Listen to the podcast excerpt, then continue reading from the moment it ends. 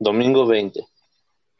Fue un verdadero acierto graduar el dolor, darle categoría y límite, aun cuando hay quienes aseguran que el dolor es interminable y que nunca se agota. Yo opino que después del décimo grado de mi escala, solo queda la memoria de las cosas, doliendo ya no en acción, sino en recuerdo. Al principio de mi aprendizaje, creí que era oportuno ir en ascenso, en práctica gradual. Bien pronto comprobé que resultaba muy pobre una experiencia así. El conocimiento y perfección del dolor requiere elasticidad, sabio manejo de sus categorías y matices, y caprichoso ensayo de los grados. Pasar sin dificultad del tercer al octavo grado, del cuarto al primero, del segundo al séptimo, y después recorrerlos por riguroso orden ascendente y descendente. Me apena interrumpir esta interesante explicación, pero hay agua bajo mis pies. Fragmento de un diario. Amparo Dávila.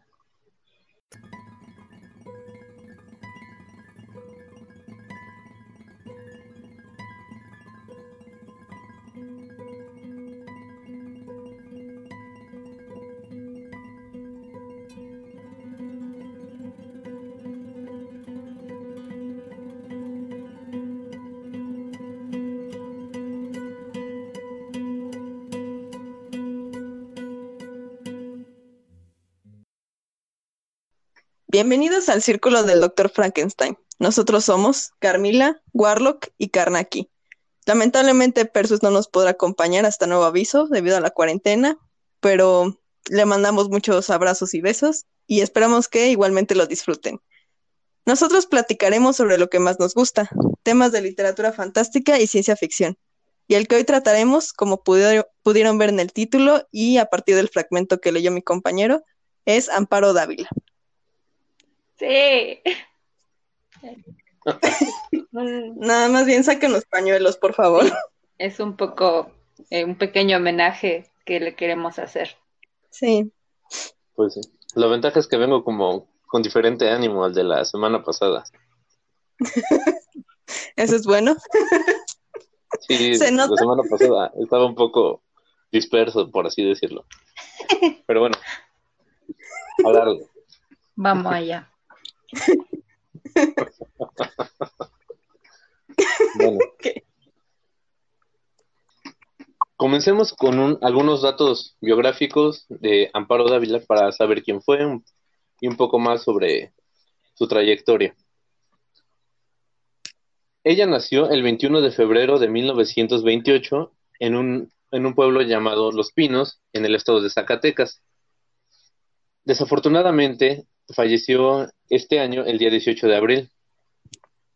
Ella fue la única sobreviviente entre sus hermanos. Eran tres varones y ella. Sus hermanos fallecieron a temprana edad. A los siete años se mudó a San Luis Potosí, donde estudió en un, en un colegio de religiosas. Ahí este, pues, los estudios básicos que fueron primaria y secundaria, para posteriormente mudarse a la Ciudad de México para tener sus estudios universitarios. Eso, eso fue en el año 56, cuando se mudó a la Ciudad de México.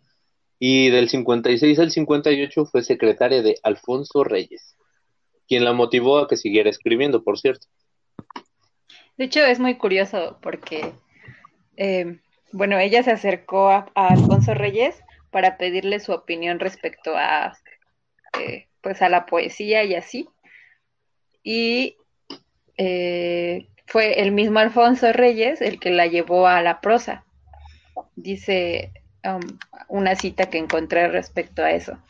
Don Alfonso me hizo ver que la prosa era imprescindible, que era muy necesario manejar la prosa y después dejar que su vocación lo llevara a uno a la poesía, al teatro, a la novela, al cuento. Manejar la prosa para don Alfonso era enfrentarse con las palabras, y don Alfonso me dijo, si te salen cuentos, escribe unos cuentos.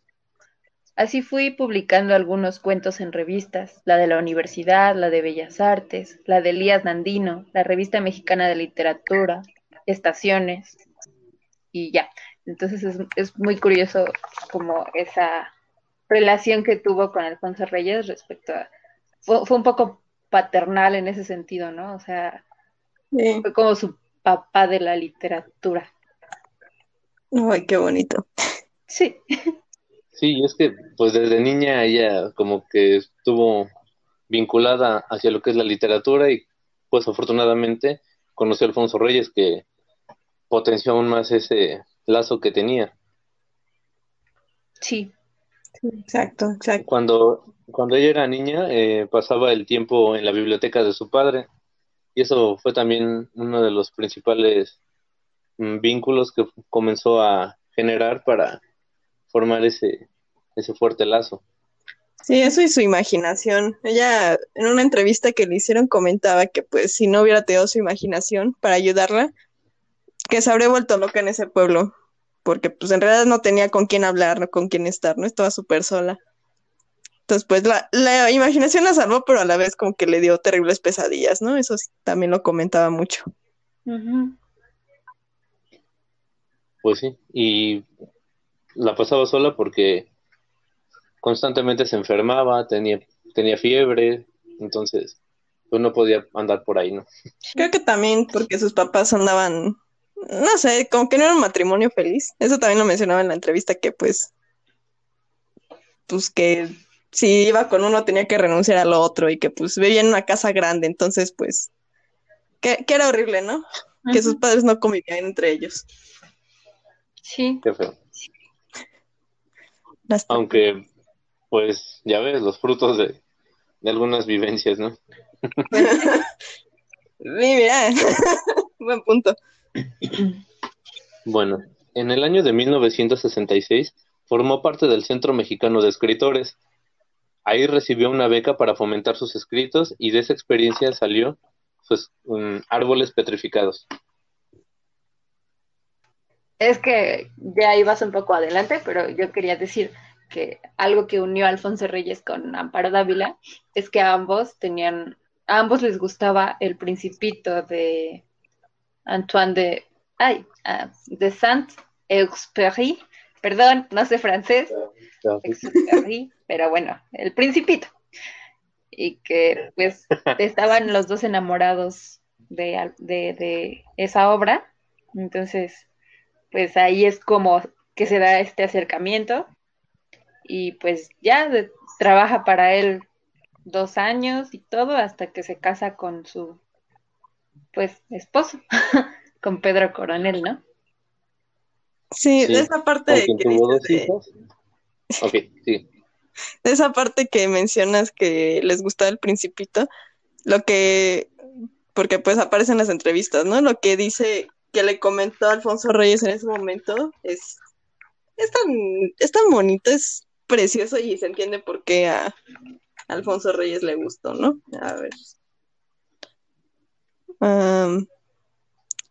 Ah, que según estaban en Guanajuato en unas jornadas cervantinas, ya desde entonces, y le, ay, que se quedaron viendo el sol de la tarde, ¿no? Y entonces que le preguntó a Alfonso Reyes, ¿en qué piensas, hija? Y le contestó, estoy viendo cómo el sol está dorando esos crespones que son como de color crema, pero con el sol se ven dorados. Recuerdo cuando en la obra de Saint-Exupéry, perdón, la zorra le decía al principito que ella no se sentiría sola porque cuando el sol dorara las espigas, ella pensaría en los cabellos dorados del principito y ya no volvería a sentirse sola. cute. Sí,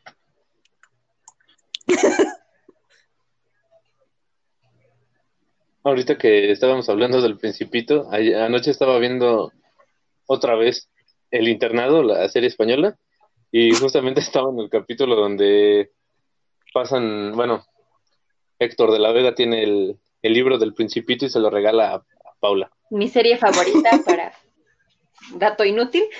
No ven, no ven los corazones que tiene Carmila ahorita en los ojos, así de ¡ah! El internado. Mi serie favorita de la vida. Este, en fin, sí, es una obra que creo que a muchos nos ha marcado. Y pues bueno, es una historia bonita que una a dos grandes escritores, ¿no? O sea, que los podamos ver como estos seres humanos que en realidad son y no tanto como esos este, pues, seres etéreos, inalcanzables. que tenemos siempre en un pedestal, ¿no? Ellos también tenían admiración por alguien y tal. Sí, es adorable. Sí. Me encanta su relación. Bueno, continuemos con un poco más de su biografía. En 1966 formó parte del Centro Mexicano de Escritores, donde recibió una beca para fomentar sus escritos. De esa experiencia salió su obra Árboles Petrificados. Y ya que comenzamos con hablar de las obras que publicó, bueno, que le fueron publicadas, comencemos con sus cuentos. En 1959 se publicó Tiempo Destrozado. En 1964, Música Concreta. Y en 1977, este, esta, obra que les comentaba de Árboles Petrificados. Y en 1978 se publica lo que sería una especie de conjunto entre Tiempo Destrozado y Música Concreta. En 1985, Muerte en el Bosque. En el 2009, Cuentos Reunidos. Y en el 2018, El Huésped y otros relatos. Eso es lo que correspondería a las publicaciones respecto a sus cuentos. Sí, algo muy interesante y pues rico en, en cuanto a expresiones artísticas es que sus cuentos, sus, sus, libros estaban ilustrados por su esposo Pedro Coronel. Y el, bueno, el último ya no, el de El, el huésped y otros relatos está ilustrado por Santiago Caruso, que bueno, en el video de YouTube les pondremos algunas imágenes que estarán apareciendo ese vato es este, gold. Sí. Pinta muy, muy chido. Y creo que expresa demasiado, demasiado bien los cuentos, la narrativa de Amparo Dávila en, en pintura, ¿no? Son imágenes muy, no sé, no aterradoras, están muy raras. Sí, son perturbadoras. no es, ajá, no es algo así como que te, te desmayes del terror, ¿no? Pero son un mal viaje impresionante. Sí. Creo que quedan bastante ad hoc a lo que serían los escritos que ella tiene, precisamente para maximizar esa, esa idea medio, pues como tal, no tanto terror como decías, sino más bien como macabra, de suspenso, algo. Sí, lo complementa, lo complementa bien porque pues sus cuentos en realidad no son pues sí, no, o sea, no son de terror tan tremendo. Ese, ¿cómo decirlo? Está, me recuerda un poco la sensación de cuando alguien te va persiguiendo, ¿no? Es, esa, es ese suspenso que va eh, subiendo, subiendo, subiendo hasta el clímax, pero el clímax te, te deja muy ambiguo, entonces pues... Sí, en realidad su terror es muy introspectivo, es como como esa sensación que te invade cuando no sabes qué es lo que está pasando, cuando, cuando te quedas a oscuras o no sé, se te desaparecen las ideas, ese tipo de terror que sientes es lo que describe Amparo Dávila en sus cuentos y pues no sé si les parece que pasemos a la temática o un poco a los tópicos que trata en su en sus cuentos y para ya después analizar alguno o platicar un poco respecto a nuestras experiencias de lectura.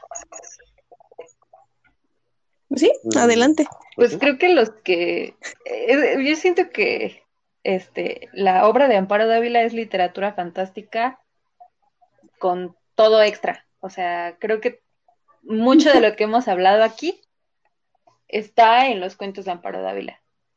Por ejemplo, el doppelganger, eh, lo grotesco, lo siniestro, lo incluso un poco lo vampírico en el huésped, por ejemplo.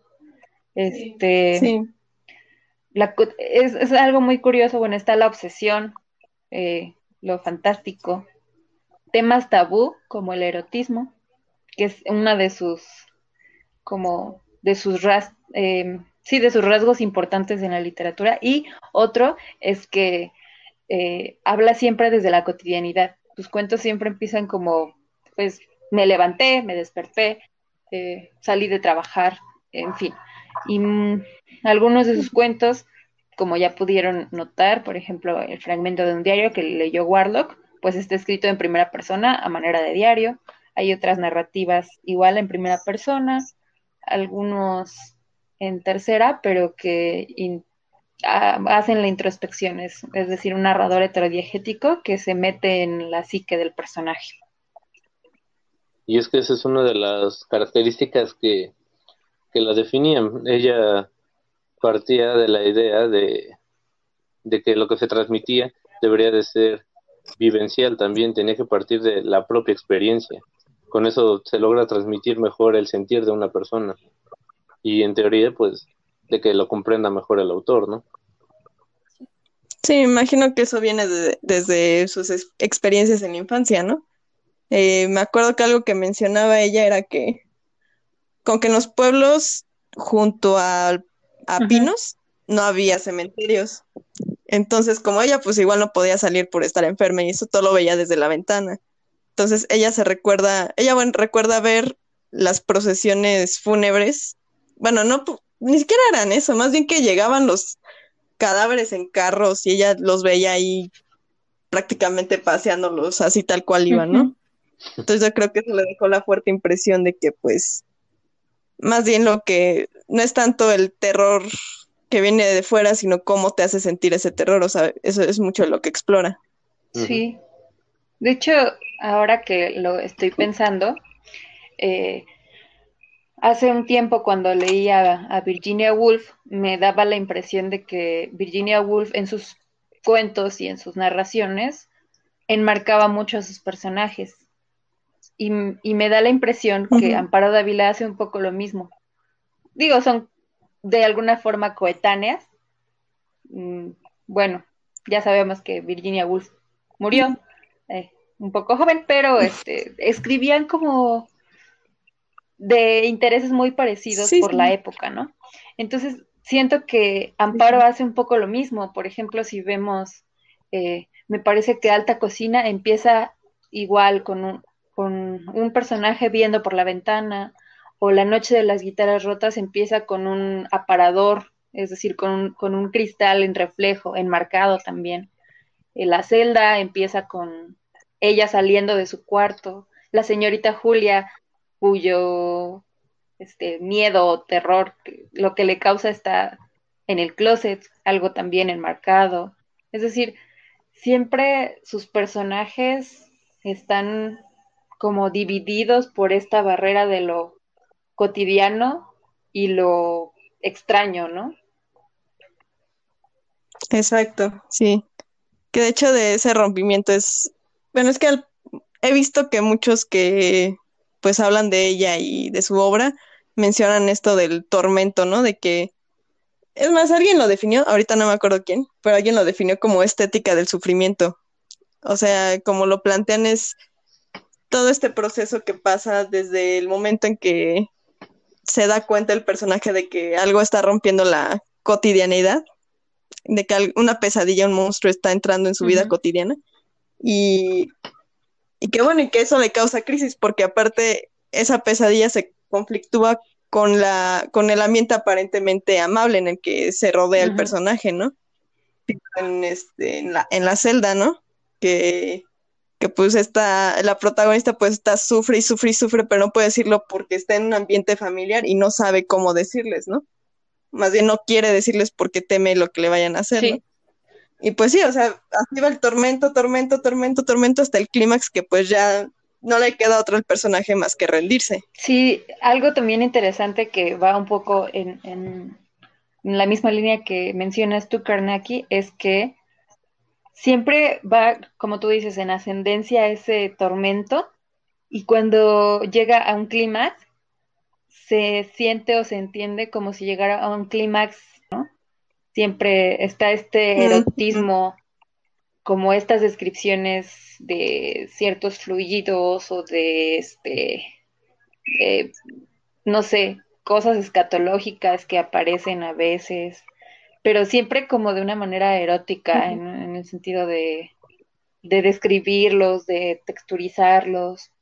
Incluso un poco el, el, sonido que llegan a tener al contacto con las manos o cosas por el estilo, y que esto eh, lo, digamos, lo hace diferente porque, bueno, lo hace diferente de otros cuentistas de la época porque ella trata temas tabú. Entonces, siendo mujer y tratando temas un poco sexuales, eh, pues es, es, algo, es un rompimiento de, de lo que estaba en boga, que además es algo que tiene con sus contemporáneas del club de medio siglo, perdón, de la generación de medio siglo, o también conocida como, sí, el club, yo ya yéndome a, así bien agringada, ¿no?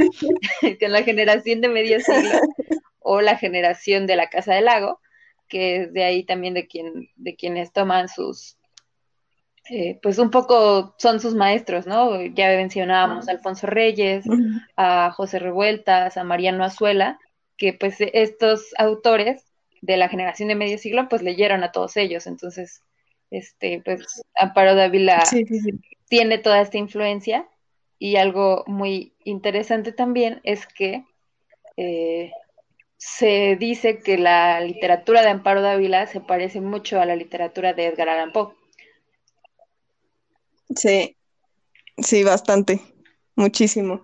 Que de hecho es algo que le preguntaba, ¿no? Que, que bueno, sí, ya había leído alguna vez a Edgar Allan Poe porque era impresionante el parecido que tenían y ella confiesa que no, que lo leyó hasta que Cortázar le dio su, la edición que él tradujo, ¿no? Que en realidad no podía leerlo porque hasta ella misma se sorprendía de lo mucho que se parecía. Yo no me había percatado de lo del erotismo hasta que lo mencionaste ahorita y pues sí tiene razón.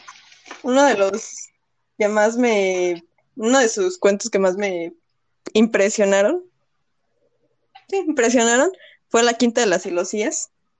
Eh, porque, de nuevo, todo esto del, del tormento que sufre el personaje, ¿no? El protagonista es un estudiante que anda súper enamorado de una chica que también es estudiante, trabaja como embalsamadora, si no me recuerdo. Sí, trabaja como embalsamadora. Entonces es una chica un tanto extraña, ¿no? Es, este, aparte es extranjera, sus padres están muertos y pues este, y bueno, él nunca la ve en su casa, siempre la ve desde fuera, ¿no? Siempre la acompaña y eso, pero la chica como que es bien fría y un día llega a su casa, ¿no? Porque por petición de ella. Y llega a la casa y se empieza a sentir mal y mal y mal, o sea, no sabe de dónde viene la molestia. En parte viene porque ella está actuando súper rara, así como que se va al piano y le empieza a hablar, ay, mi madre toca el piano y él así de, ay, ¿tú también tocas? Sí, a ella le gustaba mucho tocar el piano, ese tipo de cosas, ¿no? Entonces empieza a sentir mal, mal, mal, mal, hasta que ella le dice, ok, vámonos al jardín, ¿no?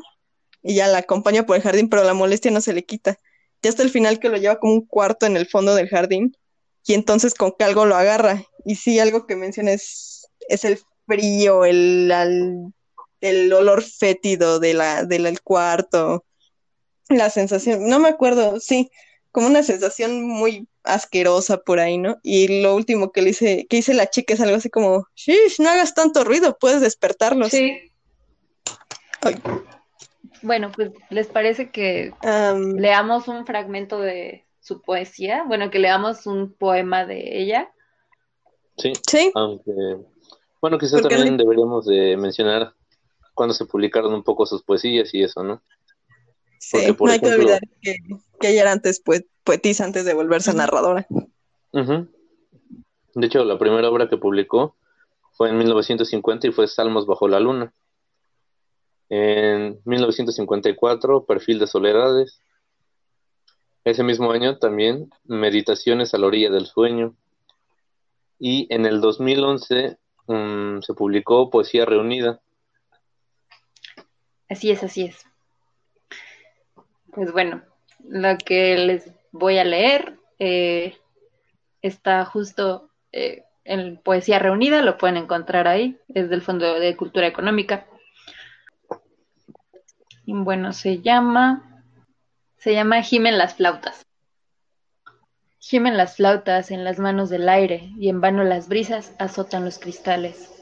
Es tan duro el corazón de la piedra, arcilla desolada, el peso de los astros lacera tu frágil epidermis y hace trizas, cenizas y sollozos. La rosa de la luz, dejadme gritar y ensordecer, con mi propio grito, hasta escuchar la esquina más sola de mis venas. Quiero pensar, creer y sin embargo, están ausentes de ternura los ojos de la tarde y lloran solos las fieras en el monte. Si lo sabéis, decidme, ¿en dónde está el secreto manantial, el agua virgen? Busco bajo la niebla cuajada de horizontes, y ni siquiera lo sabía. Soy muda y ciega. Uf. Y aquí podemos notar otra vez, ¿no? Esa, esa comunión como con los elementos y, y con la interioridad. Sí, sí, cierto. El aire, la piedra. No sé si el fuego, no sé, capaz yo lo interpreté así. Como que había fuego. Sí, por habla ahí. de cenizas, de... Eh, sí, también un poco me, me sorprende su, su manejo del, de la fonetización que hace, ¿no? O sea, estas S, estas, um, pues sí, estas letras que remiten a algo que va fluyendo en movimiento, pero no es un movimiento brusco, sino algo, pues eso, va fluyendo. Sí, suave, delicado. No, es que me quedé pensando en lo que dijo de las heces. De hecho, las heces se arrastran, las que fluyen son las laterales. Ok. Ajá. Pero sí noto esto que mencionas de las de las palabras, ¿no? Y las S, las Ls, como que están muy presentes en todo el poema. Sí.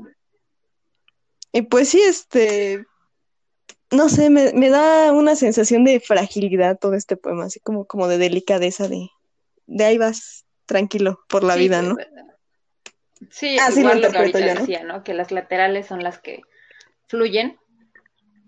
Pero a lo que yo me refería Ujú. era que es este movimiento como natural, no como las vibrantes, por ejemplo, que, que, que te remiten a esta a este ruido que pueden temblores o automa- autos o cosas automatizadas, ese tipo de cosas que generan las, las um, los sonidos vibrantes. En este sentido, las y estos pues generan un sentido de movimiento natural. Es a lo que me refería. Sí, no sé, este, quizás yo, yo así lo interpreto, ¿no? Pero me recuerda como un jardín, este poema. No, porque tiene todo este conjunto de, de elementos, ¿no? Tiene el aire, tiene, tiene, ¿cómo, cómo es el final? Tiene el secreto manantial, ¿no? Tiene, este, tierra creo que no tiene, ¿o sí? No, a la arcilla, por ejemplo, o las cenizas. Todo este conjunto como de natural, de- como de elementos naturales me remite como un, un jardín. Y no sé, es algo raro que me pasa con ella a veces en alguno de sus cuentos, por ejemplo. Con el huésped también pienso en el jardín, ¿no? Que es como una parte importante en su, en la casa de la, del personaje. No sé, capaz que el jardín era algo importante para ella, ¿no? Cuando era niña. Algo que sí se sabe es que pues, se solía salir a pasear, ¿no? Ahí por, por la naturaleza alrededor de su casa cuando pues, no tenía nadie con quien estar. Pues sí, este, se menciona que algunos ratos los pasaba en el campo y pues precisamente esa, pues quizás no tenía un jardín como tal ahí en su casa, pero sí como vivía, bueno, estaba rodeada de campo, pues era un jardín más silvestre, pero sí se nota esa presencia de la naturaleza en, en sus escritos, como bien mencionas, Carnegie. Sí, está, está curioso. Algo que le preguntaban en una entrevista era su falta de regionalismo, ¿no? Que pues no están específicamente ambientadas en tal lugar o en tal lugar, ¿no? Sus historias. Y ella dice, pues es que a mí eso no es lo que me importa. A mí lo que me importa es el interior del, del ser humano, ¿no? No tanto de dónde viene, sino lo que tiene dentro de él. Que no sé, eso me parece muy loable de alguien. Me parece una, una buena técnica. Pues algo, Bueno, y también, ajá, algo también interesante y que también, o sea, se puede notar tanto en sus cuentos como aquí en, en este poema en particular, es que siempre está esta idea como, como de crear cierta, um, cierto reconocimiento con el personaje y cierta empatía desde la ternura, pero esa ternura se transforma. Es decir, um, em, em, por ejemplo, empieza a decir quiero pensar, creer, y sin embargo, y ya te, te, transforma completamente. Están ausentes de ternura los ojos de la tarde y lloran solos las fieras en el monte.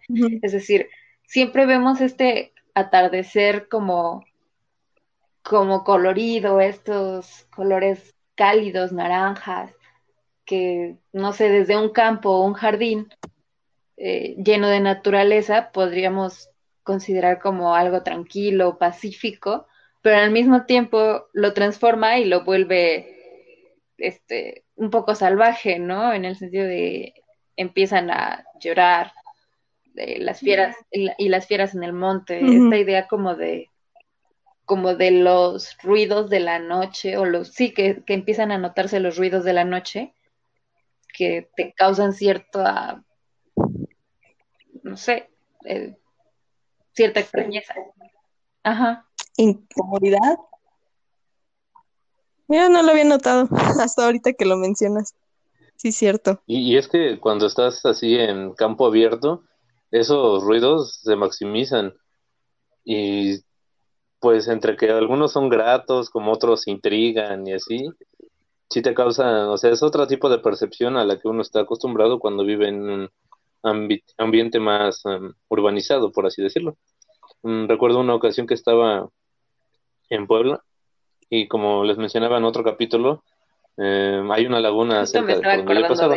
Entonces, en la noche, en la noche, el croar de las ranas eh, es realmente estruendoso, o sea, se escuchan muchas y es como acá su y entonces si te sacas de onda, pues si no estás acostumbrado a estar ahí, ¿no? Y luego también escuchas así como un poco más el viento, cómo sopla en tus oídos, todo. Es una experiencia muy distinta como está acostumbrada a una gente más urbana. Pues sí. Digo, también es invitador, ¿no? Ahora que lo mencionas. Digo, no sé, así como, para salir de la rutina. Suena bien. Intercambio el crono de las ranas por el auto, la verdad. Por los autos. En mi caso, Definitivamente. Solo cinco días, seis días. Me gusta, me, me desestresa, está muy chido, pero no aguanto mucho tiempo. Necesito como que este ambiente más acá. ¿Necesitas tu smog? si no me ahogo, ¿no? ¿El Metrobús en hora pico te hace falta? Sí, los codazos, todo eso. Sí, no. Cuál es la verdadera vida salvaje. Sí, es, muy curioso que justo el, poema termina diciendo, y ni siquiera lo sabía, soy muda y ciega. A, mí me remite como a esta, a esto mismo que mencionamos, ¿no? Como todos estos ruidos de la naturaleza que a veces no, no notamos y que en las poesías a veces la noche está relacionada como con el pensar, el reflexionar y todo esto, pero a veces el, justo el pensar y el reflexionar se ve como mermado por estos ruidos que sí son terroríficos, como dice Warlock, si no estás acostumbrado a, a estar, a escucharlos, ¿no? Sí. Que aparte causa un poco de ansiedad, ¿no? Eso de que ni siquiera sabía que soy muda y ciega, es como. Sí. Ok. ¿De dónde salió eso? Mm, ¿Sabes también a, qué me remite? A la idea de, de los sentidos en el aspecto de que no les prestamos realmente la atención debida. No sabemos cuáles son los, las capacidades y los alcances. Entonces, por ejemplo, si estás en tu vida cotidiana y todo, pero realmente prestas atención a lo que hay a tu alrededor, sonidos, objetos, todo. Bueno, y en este caso la naturaleza. Sí, que ya la ausencia de dichos sentidos pues te hace extrañarlos, ¿no? Digo, por eso han salido tantas películas al respecto. Bird Box. Eh, ¿Cuál era el otro? Un lugar en silencio también, sí, cierto. Mm, no lo Pues también como los ah, ¿cómo se llama este de Escape Room? Los de So, que te atan, o sea, atan una de tus manos o uno de tus pies y pues con la falta de extremidades o también creo que en algún en alguno de los de las mil películas que hay también les tapan los ojos y cosas por el estilo y Ay, hay uno hay uno bien brutal la verdad sí me acuerdo que es la, la trampa de la ¿cómo se llamaba? la Venus atrapamoscas algo así que el sujeto tiene esta como máscara que si no se si no se la sacas le va le va a cerrar en la cabeza, ¿no? Y la, pues la máscara tiene picos. Entonces, ¿qué tiene que hacer? Pues se tiene que abrir el ojo si quiere sacar la llave. Fascinante. Ok, ese que escucharon fue Warlock diciendo fascinante con la escena que describió Karnaki. Perdón, me las vi todas. Hubo un tiempo que me gustaban. ya sé mejor. Ahora solo prefiero la 1. ya después pues me perdí en el chiste. Y pues eso, eh, en sus en sus cuentos se nota esta idea como, como de comunión con, con los elementos y con, con los ruidos extraños. Siempre, siempre se acerca ella a esta extrañeza. creo que se siente muy familiarizada con estos sonidos, con estas descripciones. Y pues es un poco en el contexto en que creció, ¿no? Como, como decían, que creció pues muy solitaria, eh, la mayor parte de su infancia la pasó eh, en su recámara, enferma, y ese tipo de cosas. Sí, sí, sí. pero... Que de hecho, ahorita que hablamos de los sentidos, algo que encontré en un artículo que leí, que es de ah, Oscar Mata Juárez, que se llama La mirada deshabitada, la narrativa de Amparo Dávila, menciona que la mirada es como que un elemento muy recurrente en su narrativa, ¿no? Que todos los momentos eh, clave o climáticos o importantes, vaya, en la narración, se, ¿cómo decirlo? Se manifiestan a través de la mirada. Eh, por ejemplo, me acuerdo de la señorita Julia, ¿no? Que es el, el final. Cuando ella siente que ya por fin ha atrapado a las cosas que le están molestando por toda la casa y menciona mucho los ojillos rojos y esos ojillos rojos y los ojillos rojos, ¿no? O pues también el huésped, ¿no? Que también lo menciona que el, pues, el huésped tenía ojos amarillos, ¿no? Es que, que sí, ¿no? Que, que también pues esa herramienta que pues mucho de, lo, de su infancia lo veía a través de la ventana, entonces como que eso se quedó dentro de ella, lo de la mirada, lo que transmite la mirada es muy importante. Pero curiosamente, sus cuentos carecen de mucha descripción, lo cual le resulta curioso. Este Oscar Mata lo, lo menciona así como que pues pareciera que el propio personaje o el propio narrador como que se niega a aceptar los terrores que está viendo, ¿no? Warlock, ibas a decir algo.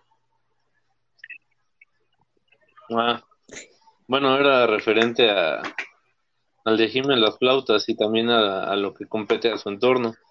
Mm, Mencionó, bueno, dice algo de azotan los cristales, es tan duro el corazón de la piedra, arcilla desolada. Entonces también me hace pensar en que en Los Pinos, lugar donde nació, es un lugar donde se efectúa la minería. Entonces también creo que tiene que ver un poco y pues ya pasando a un aspecto un poco más social de sus de su narración, pues no sé si es intencional o no, no lo sé, pero en sus cuentos siempre está esta, ¿cómo decirlo? Como que esta presión social sobre los personajes, eh, por ejemplo, en los propios roles de género, ¿no? Sobre todo en las mujeres. Sí, como siempre se, no sé, de alguna manera se destruyen, o sea, destruyen su estereotipo de mujer abnegada y tranquila Y pues eso generalmente las lleva a la perdición, pero también a una especie de libertad. Como, bueno, no sé, me acuerdo en la celda que, pues no sé, eh, ella empieza a ver esta, la boda y el compromiso con José Juan como algo que la puede salvar. Posteriormente se empieza a hartar y pues eso es lo que la lleva, o sea, ella piensa que esa boda la, la va a poder salvar de eso que ella, bueno, de él, que nunca menciona qué es ni nada por el estilo, pero de eso que la acongoja, la tormenta. Y pues, y, de todos modos esa boda la termina carcomiendo incluso más que él, ¿no?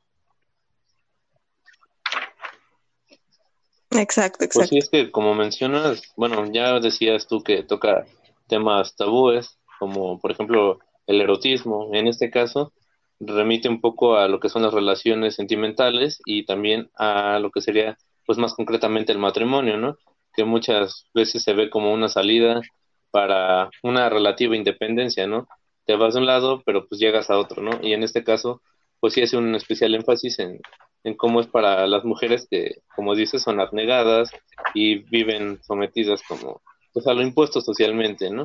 Entonces también es esa perspectiva, ¿no? De darse cuenta de que pues no, no necesariamente iba a ser la salida, sino al contrario, es como meterte, sumergirte en, pues en otra esfera diferente, pero pues que básicamente no te da una completa libertad, ¿no? Para desenvolverte como, bueno, como mujer.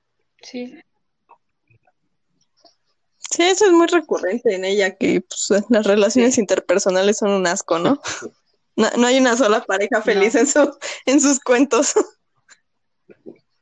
Cualquier coincidencia con la realidad no, es, no, es coincidencia. Pues otra cosa que quería mencionar, este, algo que mencionaste, Karnaki, respecto a que no hay espacio, un espacio delimitado en sus, en su obra, y eso también es un poco porque pues llega de, de provincia a la ciudad. Sí, sí, sí. Los foráneos ya desde entonces les hacían burla. Fíjate que yo tenía una amiga, realmente no le hacía tanta burla, si no era al revés, ¿no? Ella precisamente era de Zacatecas y pues yo no, yo no la cotorreaba con, con su tono de hablar, que ya sabes, medio cantadito, ¿no? Pero yo no, y ella me decía, chilango, chilango. Y ok. Mira, salió al revés, o sea, yo no te digo nada referente a ti, pero Tommy sí, ok. En esa es una de las cosas que me gustan de su narrativa, que no es tan perifollado. Es muy sencillo y, y honesto, ¿no? Y eso me encanta, porque pues ayuda a crear todavía más tensión que luego ves a, a veces este narradores que pues echan acá el vocabulario rimbombante, ¿no? Y, y descripciones hiper largas y como tú. Oye, lo estoy intentando corregir. No, está bien, es tu forma de escribir, diferente a la mía, diferente a la de Carmila, está bien me sentí aludida ahí. Pero es algo pues que me gusta de ella. a mí lo que me, me agrada mucho de ella es pues eso, y aunque Warlock me haga ojos torcidos, me agrada mucho su idea de los temas tabúes y de cómo los maneja, relacionándolos con lo siniestro, con, con esta familiaridad que tiene con lo siniestro. Yes. También, mola, mola mucho, la verdad, no, no, te lo voy a negar. Yo porque soy medio... mm, por dentro, en tu interior. no sé, yo quizás porque soy medio masoquista, pero me encanta eso de, de este, soy no del tormento que, que presenta en sus cuentos me hace, me hace sufrir, pero lo adoro. Es, una relación ah, horrible. Ahora me comprendes con lo que te decía hace rato, que es algo mm, grotesco, rico. sí, la verdad sí. La verdad sí. Pues sí. No, no, no. No es sexual. ¿Qué? No, puramente Ok. literaria. Lo de dos.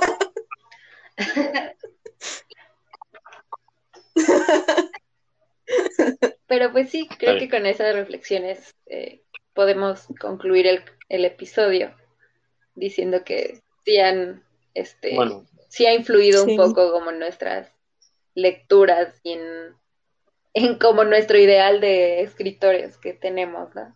Sí, sí, sí, definitivamente. Ay, sí. Una pena que se haya ido. bueno, igual sería pertinente que dijéramos um, los premios y distinciones que Sí. obtuvo, ¿no? En, Adelante. en el 77 mm, ganó el premio Javier Villaurrutia por Árboles Petrificados. En 2008 fue reconocida por el Palacio de Bellas Artes por su trayectoria. Y en el 2013 fue homenajeada por el noveno encuentro de escritores Literatura en el Bravo. Igual por su eh, por su carrera y por pues todo eso que mostraba, ¿no? Por su entrega. Ok. En el 2015 le fue otorgada la Medalla Bellas Artes por su trayectoria literaria y sus aportaciones al arte y la cultura de México, otorgadas por el Instituto Nacional de Bellas Artes y Literatura. Al recibir este premio, ella, bueno, voy a leer una cita mm, que dijo que la esencia de su obra tiene un rigor estético, no solamente basado en la perfección formal de la técnica y en la palabra, sino en la vivencia, que como ya estábamos mencionando desde antes, eh, pues sí, esa parte vivencial la, la definía mucho y era algo en lo que ella creía bastante. En el 2018 ganó el Premio Bellas Artes de Cuentos San Luis Potosí.